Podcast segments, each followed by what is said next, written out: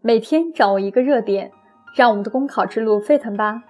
大家好，我是晨曦，今天为大家分享的热点是落实高温津贴亟待综合处方。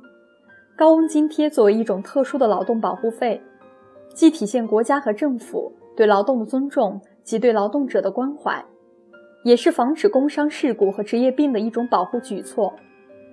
然而，在一些企业，尤其是中小企业那里，不按规定发放高温津贴，以绿豆汤等解暑品冲抵该津贴的现象并不鲜见。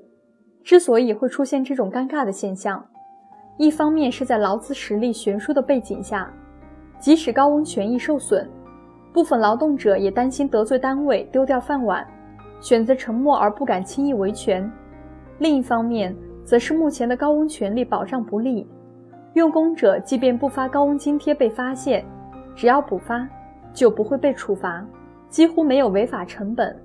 当然，也要正视，近两年受国内外经营环境的影响，很多企业都进入了前所未有的经营困难期，连正常的用工工资等原有正常开支都难以支付和承受，更谈不上高温津贴了。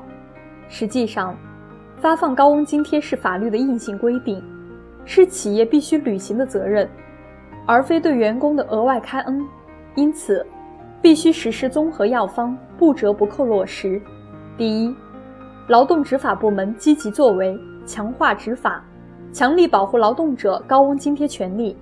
第二，税务等部门要进一步简政放权，营造更优越的营商环境，让企业有利可图，更有能力发放高温津贴。第三，劳动者应提升法律维权意识。积极进行高温维权。